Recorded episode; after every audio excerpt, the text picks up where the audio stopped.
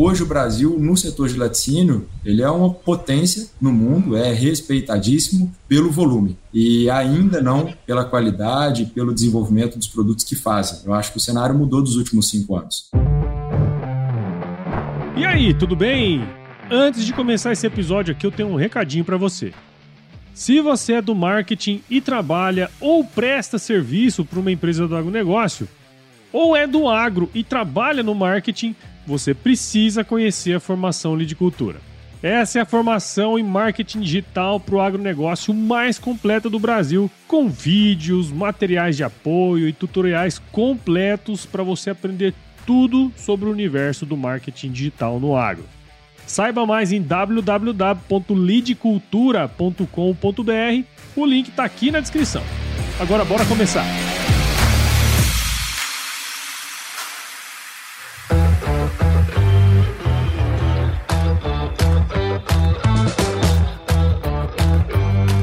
Aí, pessoa? Tudo beleza? Estamos começando mais um episódio aqui do Agro Resenha e nessa semana eu tô aqui com o Leonardo Secadio, que é criador do perfil The Dark Side of the Cheese. Esse nome é ótimo lá no Instagram. Esse nome é ótimo, viu, Leonardo? Você, a, a, provavelmente você deve ser roqueiro também, então. Opa! né? Ó, Leonardo é formado em tecnologia em laticínios pelo Instituto de Laticínios Cândido Tostes e possui graduação em ciências econômicas pela Universidade de Franca. Leonardo, muito obrigado por estar aqui com a gente, cara, e seja super bem-vindo ao Agro Resenha Podcast. Ô, Paulo, um prazer é imenso da minha parte e fico muito satisfeito pelo convite, antes de tudo, e muito agradecido a todo mundo que vai escutar, enfim, que que perde um pouco do tempo aí pra gente, pra escutar um pouco da nossa história. Perde não, ganha tempo, cara, ganha tempo. Então, pronto. Muito bom. E para você que tá aí ouvindo, ganhando tempo, já sabe, aqui no AgroResenha Porteira não tem tramela para quem busca se informar sobre assuntos ligados ao agronegócio. Então não sai daí, que esse bate-papo aqui tá muito legal. Firma o golpe que nós já já estamos de volta.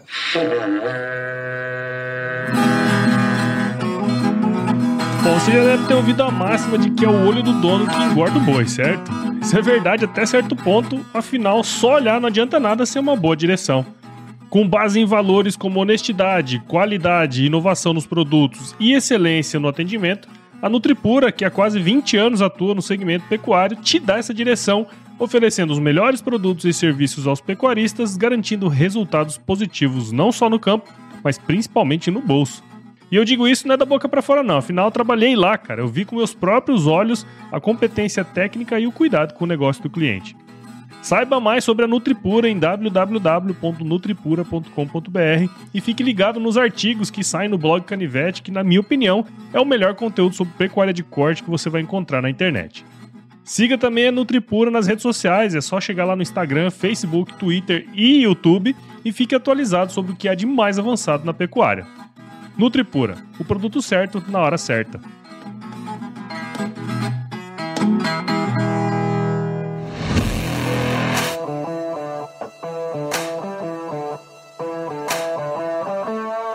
Muito bem, estamos aqui de volta com o Leonardo. E Leonardo, pra gente começar essa resenha aqui, cara, conta um pouquinho da sua história aí pra gente, meu. Vamos lá, resumidamente, Paulo, eu vou tentar falar de duas paixões que eu tenho e que está muito ligado ao The Dark Side of the Cheese. É, eu sou, logicamente, um apaixonado por rock e por queijo. e a junção do nome veio muito a calhar dessas, desse encontro aí. Eu sou mineiro, não por acaso, entrei na área de laticínio, né, me embrenhei aí para essa parte de, de queijos. É, formei em laticínio num instituto muito conhecido em Juiz de Fora, né, o Instituto de Laticínio Cândido Tochas, e vim a trabalhar aí é, como dentro da indústria, num primeiro momento, e depois na parte, na área de ingredientes, né. É, sou pai do Theo da Maria Clara, eu moro hoje em Campinas, São Paulo, né? E estou sempre na estrada aí, percorrendo caminhos é, tortuosos e muitas vezes desconhecidos aí atrás de, de queijos e de queijarias e de pessoas, logicamente, né? É, por trás de todo o trabalho existe, existe muito, muita dedicação e existe o um encontro sempre de, de pessoas que têm um interesse comum, como o é nosso, né? É isso aí, cara. e é interessante esse ponto aí, né? Porque você agora, nesse momento, está viajando, né? A gente estava aqui né, organizando para gravar e você está no meio do Paraná aí, né? No, no oeste do Paraná, né, cara? E, e é, é legal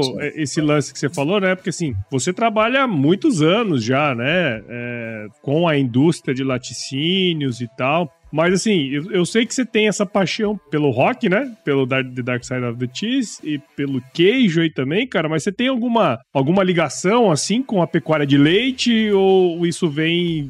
Qual foi, como que você decidiu, na verdade, fazer tecnologia em laticínios? Ah, perfeito, perfeito. É, na verdade, é, assim, essas histórias acabam sendo. É, acabam vindo, né? Muito, muito ao acaso na nossa vida, né? Ou, logicamente, por uma, por uma escolha do destino. Eu, assim, a, o mais próximo que eu tive da pecuária leiteira é, foram, foi com minha avó. Minha avó produzia queijo numa fazenda próxima a Minas. Né? Os meus bisavós eram agricultores de pecuária leiteira né? na, na fazenda Santana, que fica em São João Nepomuceno. Num determinado momento, ela saiu da fazenda e foi para a cidade, para Juiz de Fora, né? Trabalhou em hospital, né? Como auxiliar de enfermeira e depois meus pais tiveram, quando minha mãe se casou e meu pai, eles tiveram indústria têxtil, né? É, na indústria têxtil, de contato, tive empresa durante quatro anos com meus pais e, cara, aquilo não era para mim. Assim, na, eu não, não curtia, não era o, não era o que eu queria, né? Não era o, o meu objetivo naquele momento. É, e eu procurando o que fazer, né, já um pouco com a idade já mais velha, né, e, e o tempo ali é, batendo na porta de casa, você procurando aí uma saída, um caminho, né, procurando alguma coisa que você se apaixonasse, assim, é, eu caí numa, numa inscrição, na verdade, uma amiga minha me mostrou uma inscrição do vestibular da Cândido Toches, da qual eu nunca havia pensado em fazer. E, e, e numa conversa muito informal, eu falei, ah, poxa, acho que seria interessante, talvez, vou fazer vestibular para tentar ver o que, que, que, que, é o curso, enfim, é, o que, que, que, que seria dado ali, né, é, como matéria. E comecei, assim, um pouco ao acaso a estudar laticínio dentro do Instituto Cândido Tostes. E ali, logicamente, existem as áreas, né?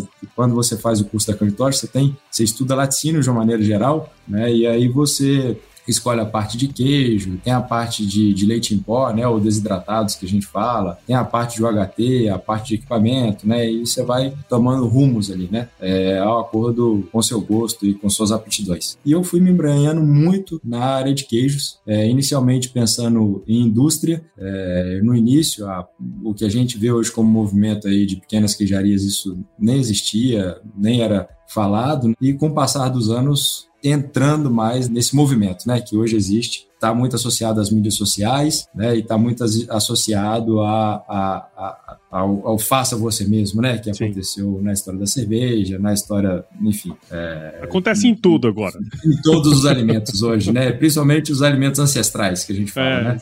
É, os mais antigos aí, né? Você entrou meio que por acaso nesse negócio aí, né? E eu confesso que eu também, você não, se você não sabia que existia um instituto, né? O Cantógio que, que mexer com esse trem, eu sabia muito menos, né? Eu, eu não tinha nem ideia que, que existia. Apesar de ter trabalhado muitos anos com pecuária de leite, eu não nem, nem imaginava, né, que tivesse uma, algo voltado para isso, né? Em Minas Gerais, o maior produtor de leite do Brasil, né? Não sei se é ainda, mas acredito que seja, né? E o Brasil é um, um potencial produtor de leite também, né? A minha pergunta, cara, vai muito nesse sentido, porque assim, eu conheço muito o potencial da pecuária de leite e entendo, cara, que na medida em que a nossa população avançar e, e o Brasil econo, uh, economicamente avançar, a gente vai ter uma migração cada vez maior para outros tipos de queijos, né? Porque assim, a gente uhum. bebe leite UHT, come queijo mussarela, né? Aí quem tem um pouquinho mais de dinheiro ele come um iogurte e tal, mas a gente sabe que tem uma infinidade de coisas, né, cara, que, que a gente pode fazer com leite, mas que muitas vezes a gente não tem acesso. A minha visão é o seguinte: quanto mais a gente tiver é, esse avanço e mais as pessoas quiserem consumir coisas, né, derivados de leite é, diferentes, mais oportunidades vão ter para pessoas iguais a você, né, que trabalham nesse, nessa Exato. indústria. Pensando nessa experiência que você tem aí ao longo desses mais de 12 anos, você está trabalhando indústria indústria, né, de laticínio e tudo mais. Quais são, cara, as oportunidades que você enxerga para os profissionais, vamos dizer, que têm interesse aí de atuar numa área como a sua, né? Ou correlata, assim, cara? Ô, Paulo, você sabe que essa pergunta é muito interessante, muito boa. Você sabe que hoje, o Brasil, logicamente, quando a gente fala em agricultura, né? O Brasil é um monstro, né, cara, no mundo. O Brasil, cara, é uma potência é, admirável assim, é, tanto no campo produtivo quanto no campo de pesquisa e a história da região e da escola, né, da qual eu me formei, que você citou, né, está muito relacionado com isso. A escola Cândido Tosta, o Instituto Cândido Tosta, ele foi fundado em 1937, se eu não me engano, eu posso estar errado é, na data, né, mas foi um dos primeiros institutos da América do Sul, né, justamente pelo fato de que naquela região existia uma pecuária leiteira já em desenvolvimento, muito por ser uma região de montanha, né, é, da Serra da Mantiqueira, existia leite e café e existia uma preocupação com a mão de obra é, com especialização de mão de obra voltada à área técnica para o desenvolvimento da indústria. É, isso foi no governo, pós-governo Vargas, entre o governo Vargas, enfim, é, com os institutos técnicos. E na década de 70, no final de 70, início de 80, o Brasil, a, a escola, o Instituto de Laticínio Cândido Torce, ele se associou à Embrapa pelo braço da EPAMIG, né, empresa de pesquisa agropecuária de Minas Gerais, e que é um, uma potência também né, em tecnologia. Eu, eu te diria hoje que o mercado de trabalho ele é carente Hoje falta mão de obra especializada na parte laticínio. Hoje a gente busca quem está formando e muitas das vezes, como aconteceu comigo, né, eu já formei já empregado. Assim, na verdade, eu fiz estágio já é, como funcionário de uma empresa. Né? É, o Brasil hoje ele é o quinto maior produtor de leite do mundo e ele é o, ele está entre o quinto e o sexto maior produtor de queijos do mundo. Só que na maioria das vezes o, o maior parte do consumo de queijos que a gente consome não é em mesa, né? Não, não faz parte do nosso dia a dia, mas ele entra como ingrediente em pizza, em hambúrguer, né? Enfim, em, em, em outras receitas culinárias que como ingrediente aí, enfim, na composição de alguns alimentos. Então, assim, a, a Hoje o Brasil, no setor de laticínio, ele é uma potência no mundo, é respeitadíssimo pelo volume e ainda não pela qualidade, pelo desenvolvimento dos produtos que fazem. Eu acho que o cenário mudou dos últimos cinco anos. E se tratando de mão de obra, a gente vê cada vez mais cursos é, surgindo, tentando suprir uma demanda de mercado, que hoje é, existe muito mais demanda do que oferta sabe? Desse profissional, do profissional de fato. Legal. É, cara, é, é muito louco isso, né? Porque assim, me, me, parece, tá? Que independente de qual área nós estamos falando, tá? A gente podia estar tá falando aqui uhum. de produção de qualquer coisa. Me parece uhum. que a disponibilidade de gente para trabalhar é um grande problema.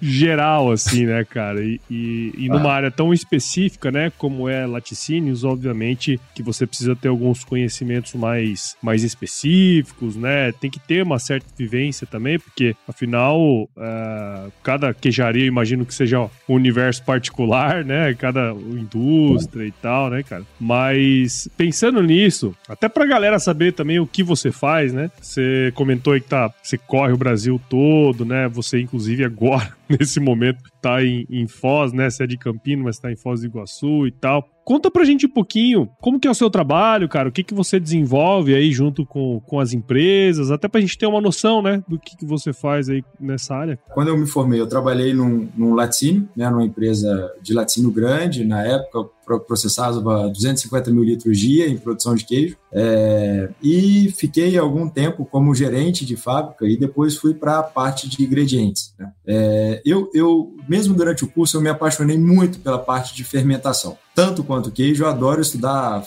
fermentação em alimentos. Assim, é o que faz do, do leite virar queijo, é o que faz da uva virar vinho, o que faz do malte virar cerveja, né? No meio do trigo virar pão. Uhum. No meio disso existe um processo de fermentação que, ó, que é uma, um mundo à parte e uma ciência é, é muito interessante no meu ponto de vista. Então, eu fui voltando para a área de, de fermentação, né, para a indústria que a gente chama de indústria de biotecnologia. Hoje, eu trabalho na Saco, a Saco Brasil é uma empresa de origem italiana, que nasceu lá em 1872, e, e ela trabalha com bactéria. Com, a gente a gente vende bactéria, assim, para quem quer produzir queijo. Então, por exemplo, se você quer produzir um, uma mussarela, a gente vende uma bactéria que chama Streptococcus thermophilus, a gente vende ela liofilizada, né, e aí tem todas as necessidades, temperatura, é, o pH, como que ela vai performar durante a fermentação, como que vai ser a proteólise dela, né, assim, se ela vai, se ela vai estabilizar o produto, se ela vai deixar o produto mais macio, é, é, se você quer fazer um gorgonzola, por exemplo, a gente vende um penicilio roquefort, né? Trabalha com Penicillium roquefort. Né? O laboratório na Itália seleciona, faz uma seleção genética de vários penicílios encontrados na natureza e a gente entende qual seria o melhor perfil para um queijo que seria produzido aqui, entende? Então, hoje eu viajo parte da, da, das queijarias é, trabalhando com bactéria, tentando entender qual que é a bactéria que eu vou utilizar em um queijo para ter uma simbiose com a microbiota da fermentação e transformação daquele produto. Legal, cara. Ó, e, e eu falo para você, bicho, eu, eu gosto de queijo, cara. E, e, e, tudo isso que você falou são coisas que eu também gosto, sabe? Eu, eu gosto de fazer, eu gosto, assim, eu gosto, né? Eu fiz muito tempo cerveja é, em casa, né? É, é, um negócio interessante, né? Você vê o, o bagulho se é. transformando. Pão, né? Pão, assim, é um negócio que, que é legal, né? Eu, particularmente, gosto muito. E trabalhar com isso deve ser legal também para você. Eu não sei se. Sei lá, eu, eu acho que eu, que eu gostaria, talvez, de trabalhar numa área como essa. Ah, cara, eu acho legal, né, Paulo? Porque eu penso assim, eu penso na história, como você foi evoluindo, né, cara? Assim, você sabe que, assim, o, os primeiros estudos na parte de fermentação se deram nos monastérios, né? Uhum. É, e aí, principalmente na Idade Média, né, é, você tinha, como você não tinha uma elucidação muito grande, assim, sobre, sobre o que era a fermentação, estava muito envolvido com a religião, né? Uhum. É, assim, de você, em Minas, era muito assim, cada forma que era feita de madeira para queijo, ela tinha que ser benzida, porque senão o queijo não virava queijo, não ia dar certo e tal. É, então, assim, e, e, e, eu falo que a fermentação, ela, se a gente for estudar a história desses alimentos, né, do vinho, do pão, da cerveja, ela foi a salvação de muitos povos, né, mediante a, a sazonalidade de, de safras, né. Então, a maneira, a maneira que se tinha de conservar uma matéria-prima, né, é, era com conhecimento da fermentação. E de maneira tal que, durante a história, esse conhecimento de fermentação, ele estava na mão de pessoas que eram respeitadíssimas, né? Uhum. Assim, tanto nos monastérios, quanto é, aí, enfim, nas ciências, né? E, e aí, quando começou esses estudos, né? Isso começou há muito tempo com Houck, depois com Louis Pasteur, né? É, enfim, tem uma galera aí que começou a, a mesma a entranhar e entender esse assunto. Isso foi criando um avanço gigantesco, assim, de, de tal maneira que é, é, ainda hoje é possível a gente ter uma bacia leiteira como a gente tem, é, numa produção imensa de leite e conseguir ter o escoamento dela, tirando do campo e levando para a cidade por, pelo processo de fermentação, pelo Sim. que a gente está tá falando, né? Pegar um leite que é perecível em três, quatro dias, fazer uma transformação dele em queijo e fazer com que ele dure dois anos, três anos, Sim. se você quiser, né? Num parmesão, por exemplo. e, e, tem aquela história também, né? Que antigamente, pô, beber água não era um negócio muito saudável, né? Porque a é. água era muito, muito suja, né? Então dava muito problema e tal. E o pessoal bebia cerveja, né, cara? Bebia cerveja. porque, assim, de alguma maneira, aquele negócio lá matava menos que água. É, porque, na verdade, assim, a bactéria, ela, ela acaba sendo muito sensível, né? Sim. A, a várias condições condições adversas ao meio. Então, se você tem alguma água imprópria, impura, se ela não fermenta, alguma coisa alguma de errado coisa tem. tem. ali. então, assim, se ela fermentou e virou cerveja, é bom, a bactéria sobreviveu, provavelmente, assim, estou resumindo, né? Uhum. Mas provavelmente isso vai ser bom, assim, né? Sim, Senão sim. não viraria cerveja, não teria o sabor de cerveja.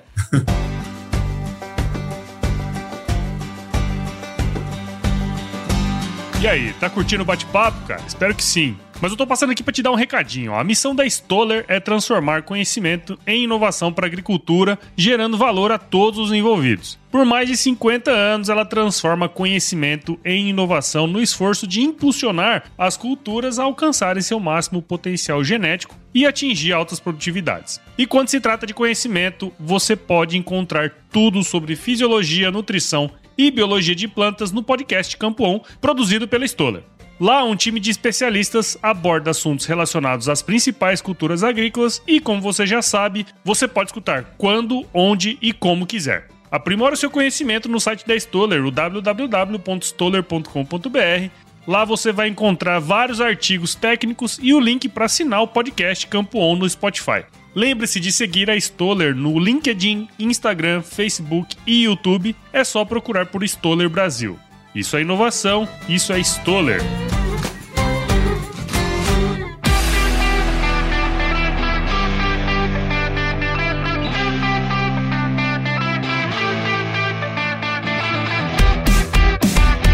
Eu lembro de quando eu fiz tecnologia de alimentos, eu fiz tecnologia em laticínios quando eu fiz agronomia, né? E aí, uh, eu lembro ah, da legal. professora falando assim que quando você vai no mercado, aí você compra aquela mussarela, aí a hora que você vai tirar a mussarela, tá quebradiça, provavelmente você tem um, um nível de... O leite que foi fabricado, ele não era um leite de, de boa qualidade, né? E você provavelmente, você uhum. vai nessas indústrias diariamente, cara, você tem contato no seu dia a dia eu acredito, com muitos problemas, né, de fabricação, qualidade de matéria-prima, uh, o que acarreta um produto, né, de certa maneira, sem muita qualidade, a hora que lá na frente. E nós estamos vivendo um momento ah, de queijos de qualidade, igual você comentou, né? Então parece meio que um contrassenso, né? Nós temos um, uma, um baita de um nicho massa pra caramba de queijos de qualidade, mas ao mesmo tempo a maior parte do queijo que a gente consome, né, seja ele dentro de comida, ali no pãozinho de manhã, né? É, a gente sabe que é um queijo que é mais comum, né? Mussarela e tal. Quais são, cara, hoje, os uhum. principais problemas? O que acontece com mais frequência na indústria e que acarreta em perdas de produção? E o que, que a gente, como consumidor, tá? Aí eu tô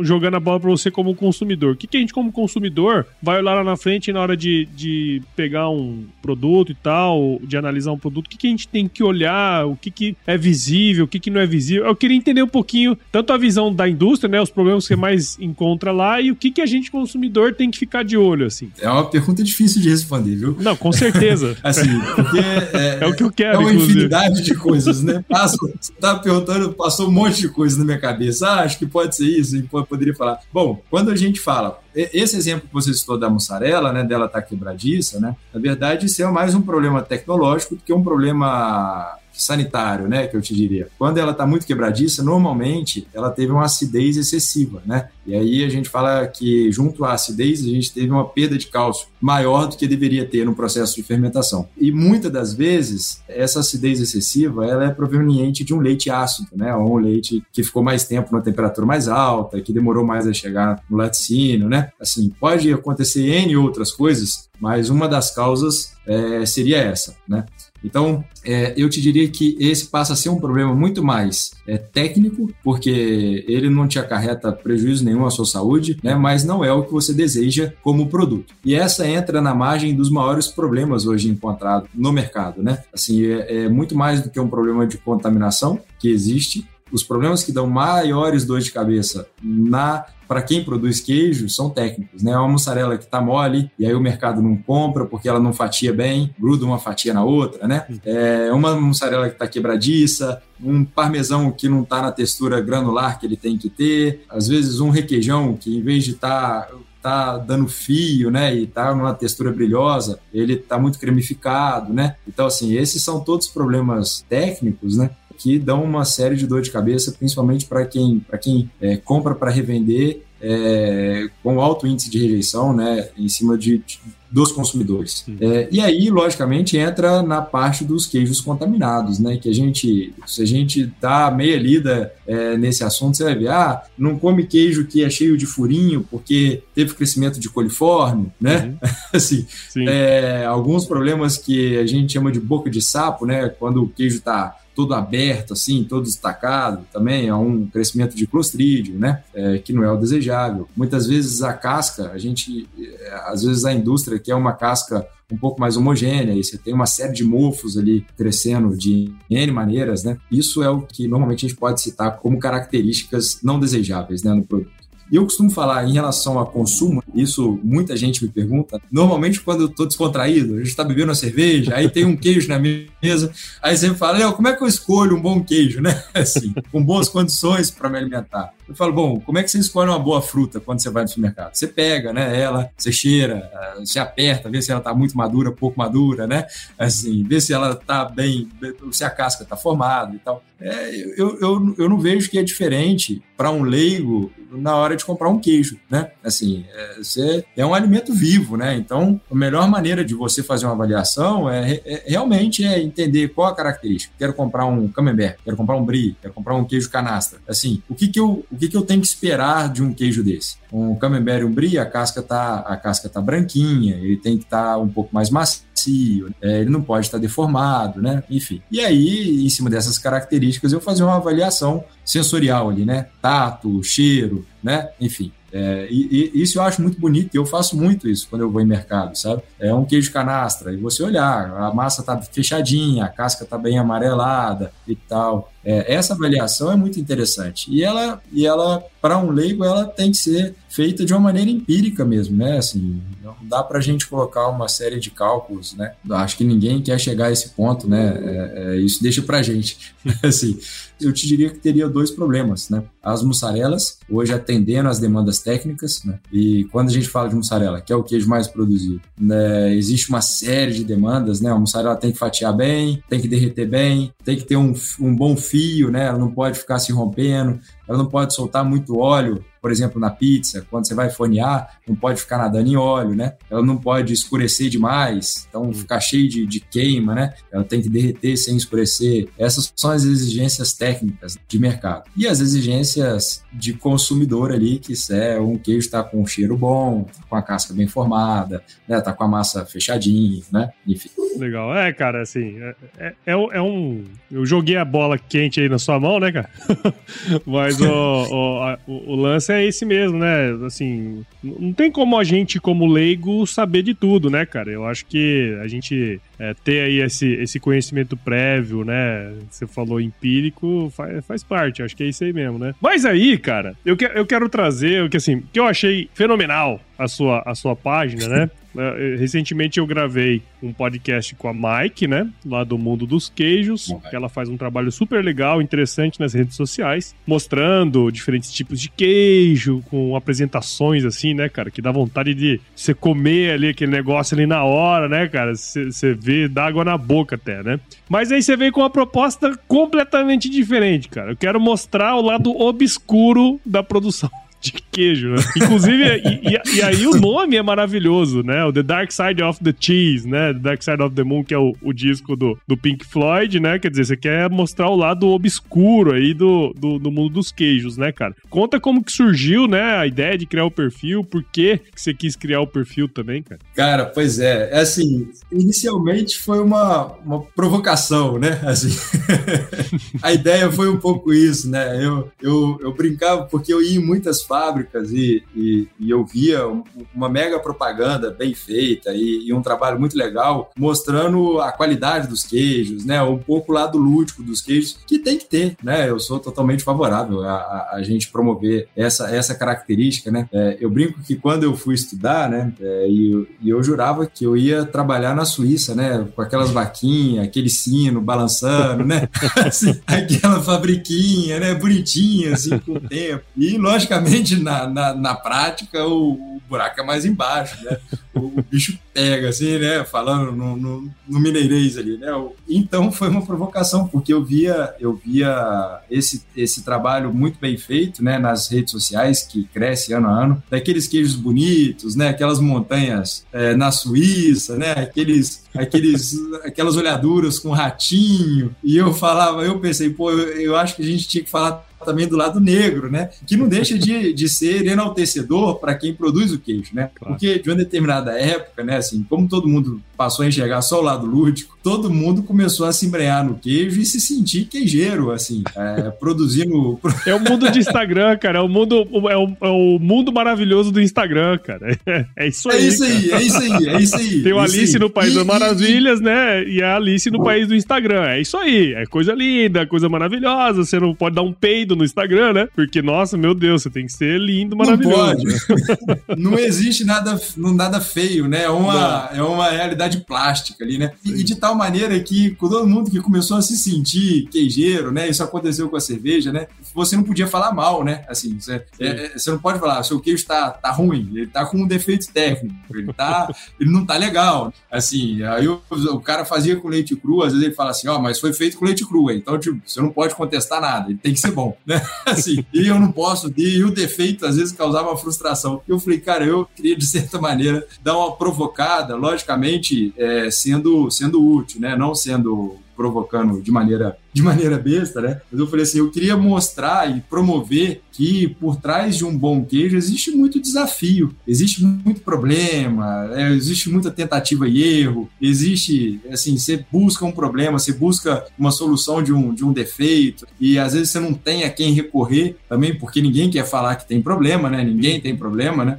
assim, mas todo mundo tem. É. Não é assim, né? Isso, isso a gente pode levar para nossa vida no Instagram, né? Então eu acho que a ideia foi um pouco essa, né, cara? E, e eu fiz muito muito na brincadeira, viu, Paulo? Assim, um dia eu tava tomando café num hotel e aí eu falei, cara, a gente tem que mostrar um pouco o lado escuro do queijo. E o lado escuro do queijo, na hora me veio o nome, né? O, assim, do Dark Side of the Moon. O lado escuro da lua, né, cara? Aí eu falei assim, pô, o lado escuro do queijo, já sei o nome que eu vou pôr nessa, nessa página, né? E foi muito engraçado que, num primeiro momento, eu falei assim, eu vou eu vou, vou pôr essa, essa, vou fazer essa página e não vou vincular ela ao meu nome, né? Eu uhum. vou fazer ela e vou jogando todo o podre que existe ali e ninguém vai saber quem foi, né? O, o autor, né? Mas logo, logo o pessoal foi, Léo, adorei a página, Léo, adorei. Aí eu falei, nossa, não era pra ter Léo ali, né? Assim, não era, não era pra ter meu nome, não né? Não era essa a ideia. É.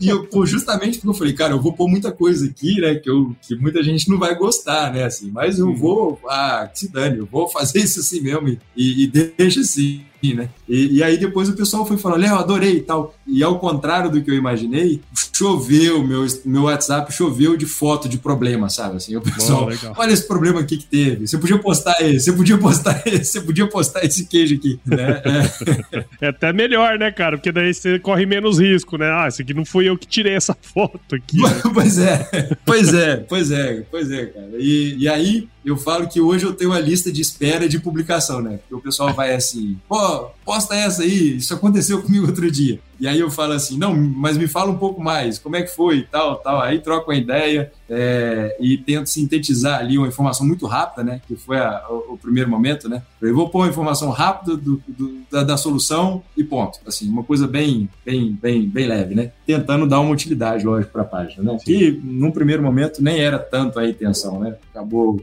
é, virando ali, né? Tem uma coisa que eu vejo, sabe? E a gente estuda até bastante isso, né? É que tem alguns pontos que quando você se identifica, né? Tipo, ah, com um erro como esse, né? Como esses que acontecem. Quando o cara olha ali, o cara se, se identifica, porque, porra, ele já passou por aquilo ali, tá ligado? Então, cara, no fim das contas, às vezes é muito mais próximo da realidade daquele indivíduo você mostrar essas cagadas que dá no processo de produção, cara, né? Porque às vezes você, põe um negócio muito bonito, né? Um negócio assim, né? Igual vejo que a Mike, assim, eu adoro o trabalho da Mike, sabe? Mas eu falo, caralho, nunca vou comer um ah. queijo numa paisagem dessa, cara. tipo assim. pra mim é um negócio meio de cinema, assim, tá ligado? Mas quando você sim, coloca sim. um negócio como aquele, tipo, você, você se identifica, porque você já viu viu aquilo ali acontecer, né? Especialmente quem já fez queijo, Exato. quem trabalha no segmento, né? Então, então isso é legal, cara, porque de certa maneira você, eu não digo que humaniza, mas eu digo que você conecta, sabe? Isso é bom, isso é bom para uma página. Tem muito disso, né? E isso foi um pouco ocasional, um pouco, né? Assim, que foi esse confronto, né? Assim, inicialmente Sim. foi um confronto, mas que gera muito mais identidade, Sim, né? Claro. Porque o cara, o cara, de certa maneira, ele se sente aliviado, né? Pô, Sim, cara, pô, não sou só eu que faço essa merda. De, é isso aí, é isso aí, é isso aí, é isso aí, né? E, e não deixa de dar o mérito a quem produz um bom queijo, né? claro, né? Porque claro. mostra também a dificuldade que existe, né? Não é você chegar na sua cozinha e falar, hoje eu vou virar queijeiro, né? Sim. Sim. E acabou. E agora eu já virei um queijeiro formado, né? E isso é bom, cara, porque assim, ó, isso acontece muito. Por exemplo, assim, ó. Ah, não, eu, eu quero ter minha própria horta em casa, né? Aí eu vou Aham. lá na casa agropecuária, compro 10 tipos de semente,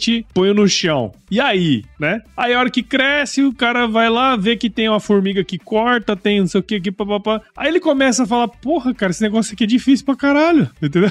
tipo assim, eu, eu, quero, eu quero plantar as minhas paradas aqui, porque eu não quero oh, agrotóxico, aquelas paradas todas, né? Aí daqui a pouco tá, o cara tá indo lá na loja agropecuária comprar a porra do agrotóxico, tá ligado? É porque senão vai é matar as plantas dele. Então, eu, eu acho legal esse ponto, porque assim, cara, cara, ah, por que, que um queijo vale 200 pila o quilo? E por que, que tem um queijo que vale 10 conto o quilo? Cara, provavelmente é isso aí, é processo, né? O jeito de produzir, a qualidade da matéria-prima, a qualidade do produto que sai dali, né? Então, nada é simples quando você entra com mais profundidade, né, cara? Eu acho que essa é uma questão legal, porque você traz essas dificuldades, né? É, cara, assim, é, é, e você sabe que isso é uma brincadeira que eu faço com minha filha, né? Assim, outro dia a gente tava conversando e ela, pai, por que, que a gente põe agrotóxico nessa onda, né, cara? Essas, essas é informações que vão enviesadas e tal. E, e, eu lembro que ela tinha umas plantinhas no quarto e, e ela deixou morrer, sabe? Assim, uhum. Umas três plantinhas pequenininhas, né, e tal. Essas,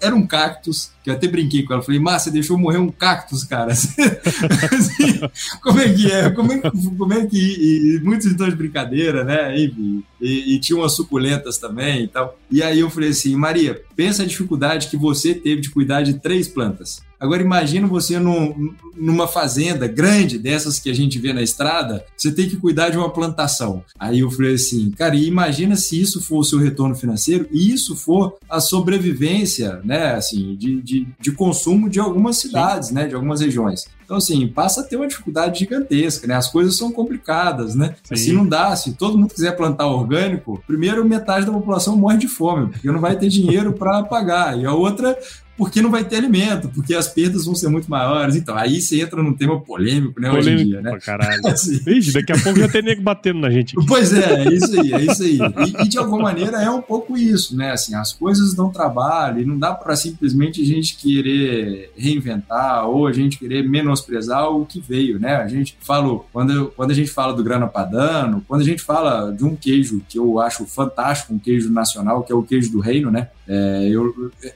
da região onde eu nasci, da Serra da Mantiqueira, mas que teve um, foi um dos primeiros queijos produzidos, né, com leite pasteurizado é, no Brasil. Então, são histórias fantásticas, de muita luta, de muita, assim, de tentar entender, de, de achar, organizar equipamentos, organizar processos, de, de, de entender qual que eram as limitações, sabe? É, tem muito estudo por trás daquilo, né? É, Para a gente simplesmente é, é, descartar isso e passar a enxergar que qualquer coisa, qualquer tipo de modelo de fabricação, ele tem que ser bonito e não pode ser questionado e, e, e, e se frustrar com qualquer problema que se enfrente em relação a essas produções. Né? Sim, Isso eu acho que tem muito a ver com o rock, né, cara? Que é o que a gente fala, assim, porque o, o rock no nascimento dele, ele teve um papel do anti-herói ali, né, cara? Sim. Assim, né? Teve um papel da liberdade justamente por derrubar todo o status ali de heroísmo, né, cara, que se tinha, de, enfim, né? É, é, tem, tem muito esse lance da liberdade, né? Por esse sentido, né? De poder ser, é, mostrar um pouco da, da realidade mesmo, então. Legal, cara. Muito bom, hein, Leonardo? Gostei demais, cara, da nossa resenha aqui. Eu acho que deu para deu pra mostrar bastante as oportunidades, né, cara, que seu setor dá para as pessoas, né? Para quem quiser se enveredar nessa área sua, né? E, e, sem dúvidas, cara. Acho que mostrar as coisas que dão errado também são bons. Agora o mundo das startups é tudo assim, né? Ah, não, vamos mostrar o que, que deu erro, você tem que exaltar o, o, a falha, né? Porque assim se aprende e tal. Então, acho que é isso, cara. Obrigado por você ter participado aqui do Agro Resenha com a gente. Espero que quem esteja lá do outro lado tenha entendido um pouco mais também aí sobre o seu trabalho, né? E, e quem sabe aparecem outros The Dark Sides aí, né, cara? das produções. Aí. Pois é, cara. Tá precisando, né, cara? Tá precisando, né?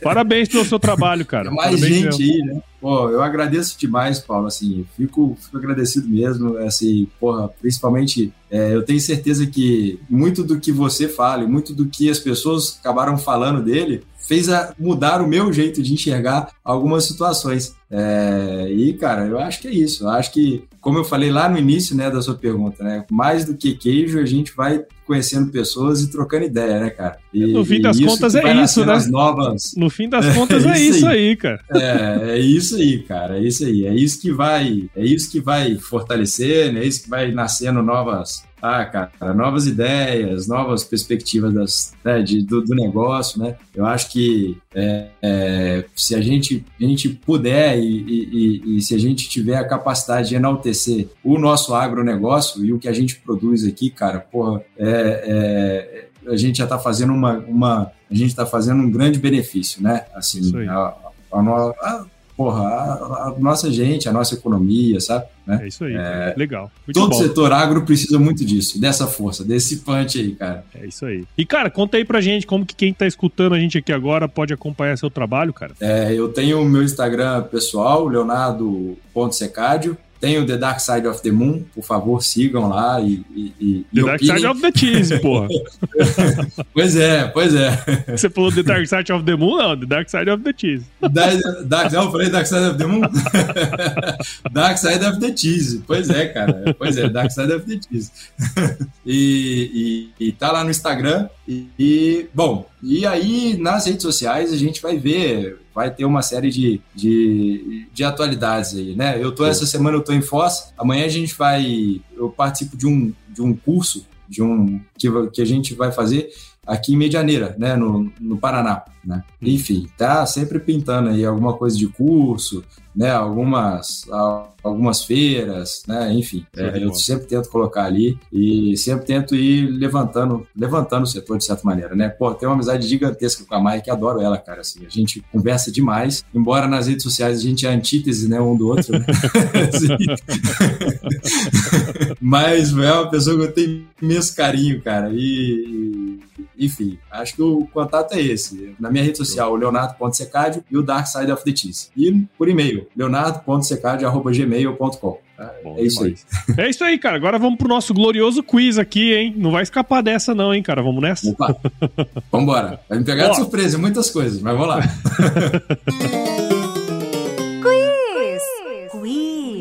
Ó, não tem pegadinha, eu vou te fazer algumas perguntas, você responde a primeira coisa que vier à sua cabeça, tá certo? Beleza. Leonardo Secádio, qual que é a sua música antiga predileta, cara? Ó, eu já deixei, dei a deixa aí, hein?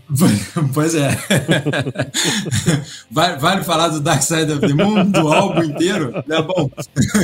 eu acho que teve uma música que eu sempre escuto, cara, e eu, eu escuto ocasionalmente. Uma das bandas que eu mais gostei foi, que eu escutei na minha vida foi Black Sabbath, sabe? Uhum. E tem uma música que chama Under the Sun, que, porra, cara, eu acho que tem uma. Quem, quem gosta de Black Sabbath, é, escuta Under the Sun na sua tradução. Eu acho que ela tem uma mensagem muito, muito legal, muito maneira. Assim. Legal, legal. Black Sabbath é da hora. E, cara, conta aí pra gente qual foi o lugar mais legal que você já visitou, cara. Lugar mais legal que eu já visitei, cara. Deixa eu ver, cara. Porra, teve um lugar que eu fui na. Ah, são vários, né? É difícil falar assim, mas acho que o primeiro que me veio à mente foi um lugar na Itália que chama Vale da Osta. É, é, no norte da Itália, bem divisa com, com a França, né? É, próximo ao Mont Blanc ali e é um lugar que é muito particular, porque, de certa maneira, as construções são muito, um pouco medievais, assim, sabe? É, e, e, um pouco gótica, assim. Cara, é, foi um lugar bem interessante, assim, que eu, que eu fui. E, logicamente, quando eu falo de fora, né, porque é muito diferente da nossa cultura, né? Isso Sim. acaba chamando mais a nossa atenção. Mas aqui tem lugares Mas fantásticos. É, é, como eu falei, é, é, a primeira coisa que vier à sua cabeça. Pronto, Serra do Ibitipoca, em próxima Juiz de Fora, é outro lugar fantástico. Vale a pena. Legal, legal. E conta pra gente qual que é a sua especialidade na cozinha, cara. Minha especialidade na cozinha. Macarrão, cara. Macarrão Aí, tá bom. Dá um, de molho ao sugo. Aí. É o que eu mais gosto e que eu acho que eu mais sei fazer. Não sou grande chefe de cozinha, não. É, é, é, o típico macarrão com massa e tomate, né? Não é assim? Que... É isso aí, é esse mesmo aí, mesmo. É isso mesmo. Cara, e é o que eu mais gosto, tá? Macarrão e capelete, pra mim, acho que são os dois pratos que, que eu mais gosto. Da hora, da hora. E, ô Leonardo, conta, indica pra gente aí algum livro, cara, que de alguma maneira mudou sua visão sobre alguma coisa que você pode compartilhar com a gente? Cara, eu vou falar dois, tá? Pode, na é. hora. É, você sabe que eu, eu, tenho uma amizade muito grande com o Múcio, né, cara? É um cara muito conhecido na parte de queijo, né? E o Múcio, ele me chama particularmente de Queroá, né? Porque na época que eu, que eu estudava, eu andava com um livro do Jack Kerouac, On the Road, sabe? Hum. É, que é um livro histórico aí, né? Assim, é, e eu acho que todo mundo deveria ler, porque ele faz parte de todo um movimento. É, então, On the Road, do Jack Kerouac, acho que foi um livro que para mim foi bem interessante. Foi um divisor de águas. E um dos primeiros livros que eu li na minha vida é, foi Memórias Póstumas de Brás Cubas. Brás né? Cubas. É, porra, que acho que eu com. Eu devia ter lá meus 12, 13 anos. É, pela primeira vez eu, eu pensei no que eu no final da minha vida, no que eu teria feito para trás, entende? Você com 13 anos, você não pensa nisso, você não né, pensa cara? Em porra nenhuma. Quando eu vi um, um, defunto contando a sua história, né? Eu acho que é, é, me marcou porque foi a primeira vez que eu pensei assim, cara, uma hora isso vai, eu vou ter que contar de tudo que já passou. e, cara, a minha hora eu, vai chegar, né? A minha hora vai chegar, exatamente, exatamente. Foi isso. Então, assim, foi um livro que, que, que marcou muito por conta disso. Legal, cara. E conta pra gente aí, ó, essa é mais filosófica, tá? Se você se encontrasse com o seu eu de 17 anos hoje, cara, qual seria o melhor conselho que você se daria? Nossa, cara. Essa é filosófica. isso é forte, né, cara? É, isso é pesado, né? Nossa, meu eu de 17 anos, Cara, eu acho que vai fundo. Só vai, né, irmão? Vai fundo, cara. Assim, é, eu acho que você ali você tem muitas inseguranças, né, cara? E, e, eu acho que seria isso, cara. Assim, assim, porque nessa época você tem muitas, muitas ideias, né? É, e, e, existe muita insegurança também, né? Do que você vai, do que você vai fazer, do que você vai assumir. Às vezes o que você quer muito, você fica, pô, mas será que é isso e tal? E, e é lógico que tem uma, é, é uma análise que te faz crescer muito, né? Mas eu te diria que eu falaria isso para mim, naquele momento. Show. Muito bom, hein, cara? Valeu aí de novo. E para você que ouviu esse podcast até agora, tenho certeza que você viu valor aqui em tudo que eu conversei com o Leonardo, cara. Então considere compartilhar esse episódio com alguém aí, ó. Porque o podcast ele cresce na medida em que você participa junto com a gente desse processo. Então assine o podcast nos principais agregadores aí, no Apple Podcast, Google Podcast, Spotify, Castbox, qualquer um desses aí. Siga a gente também nas nossas redes sociais, só buscar lá, agroresenha, tudo junto no Instagram, Facebook, LinkedIn, Twitter. Entre no nosso grupo do WhatsApp, nosso canal Telegram, o link tá lá no nosso site, o www.agroresenha.com.br. E escreva pra gente para contato@agroresenha.com.br se você quiser mandar um oi, mandar indicação de entrevistado, sei lá, a gente adora receber ois também. E nós fazemos parte da rede Agrocast, a mais bonita e fofa rede de podcasts do agro. Então se você quiser ouvir outros podcasts do agro, só colar em redeagrocast.com.br. Leonardo, de novo, cara, obrigado de novo aí por você ter participado com a gente. Tenho certeza que foi um, um baita conhecimento que você passou pra gente, cara. Então, valeu, viu? Oh, eu que agradeço, Paulo. Porra, um, um papo muito bom. Eu ficaria aqui por horas aí, tranquilamente, cara, sossegado. É isso aí. Então, obrigado mesmo pelo convite, obrigado pelo reconhecimento. Bom demais. e ó, e eu sempre me despeço aqui do, dos meus convidados com uma frase de muita sabedoria, que é o seguinte, cara, leva pra você essa aí. Se chover, não precisa molhar a horta, não, tá bom? Opa! Vambora. Vou levar pra Maria. é, fala pra ela, fala pra ela.